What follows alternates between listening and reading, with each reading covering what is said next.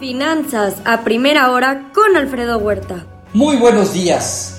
Ya son más de 539.2 millones el total de infectados en el mundo en el tema COVID. Este fin de semana promediaron 450 mil nuevos casos por día, Estados Unidos alrededor de 50 mil y China 3.500. Ya son 11.879 millones de dosis aplicadas en el mundo, Estados Unidos a un ritmo diario de vacunación de 245 mil, China 1.1 millones y México 187 mil.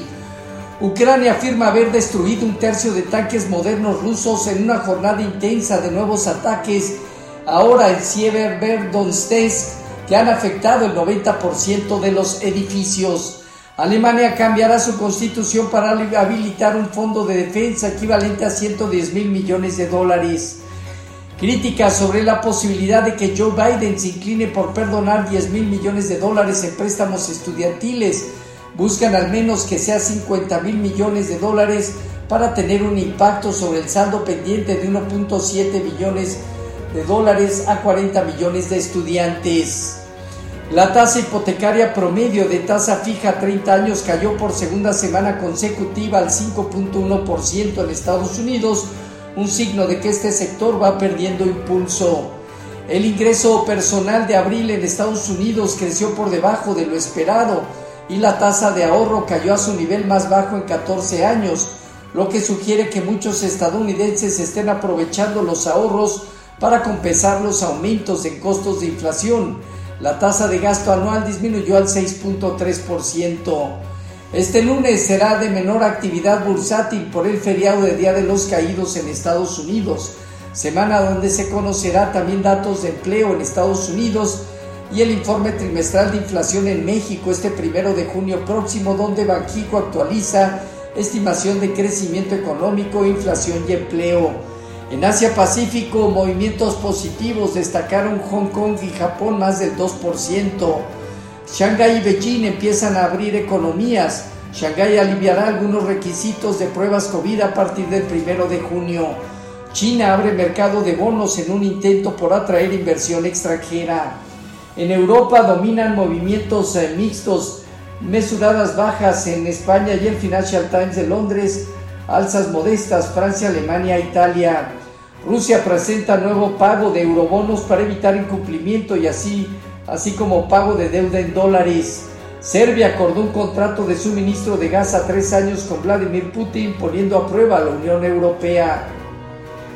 En divisas hoy, un índice de dólar que presenta una baja del 0.3%, el euro en 1.078, casi medio punto porcentual arriba, y la libra en 1.264, ganando 0.2%.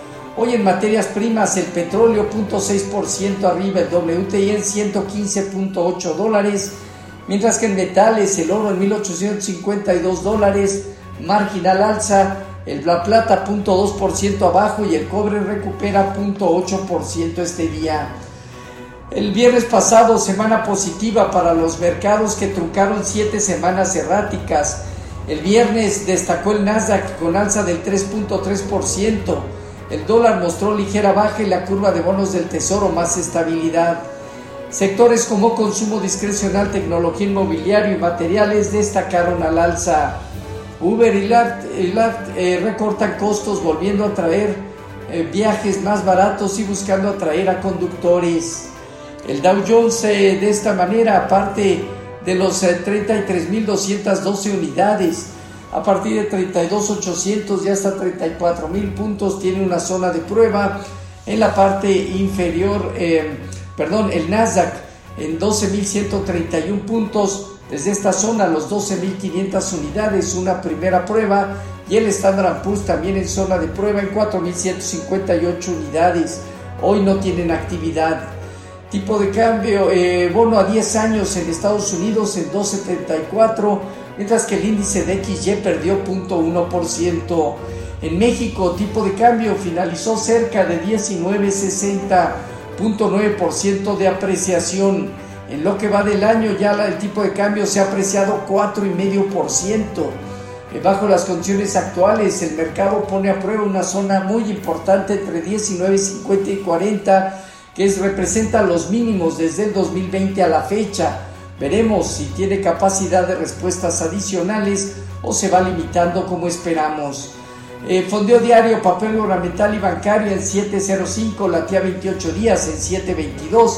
El índice de precios y cotizaciones terminó 0.6% arriba en 52.463 unidades, con una operatividad casi en promedio diario. El principal indicador también se encuentra entre 51.800 y 53.500 puntos como zona de prueba, consolidando y una baja alrededor de 51.500, inicio de soporte. Eh, por otro lado, eh, la tasa riesgo país eh, operando alrededor de los 230 puntos. justamente la posibilidad de acelerar el aumento de tasas de interés y, el incrementar el spread entre tasas de Estados Unidos y México han dado más estabilidad al dólar en general. Tipo de cambio en su mejor nivel en 16 meses. Este día tenemos el Día de los Caídos en Estados Unidos. No habrá actividad, habrá discurso de Waller, miembro de la Fed. En la semana confianza al consumidor, el ADP, eh, el Facebook, informe solicitudes por su desempleo, la nómina no agrícola, tasa de desempleo y ISM servicios. En México tendremos hoy balance eh, presupuestario, tasa de desempleo y crédito vigente al sector privado el primero informe trimestral de inflación, encuesta de Banjico, confianza al consumidor, indicador coincidente y adelantado. Los eh, futuros se mantienen como referencia únicamente positivos desde 0.5 a 1.2%, Dow Jones Standard Poor's y Nasdaq, tipo de cambio 19.46 a la venta, medio punto porcentual de apreciación. Así, finanzas a primera hora con lo más relevante hasta el momento.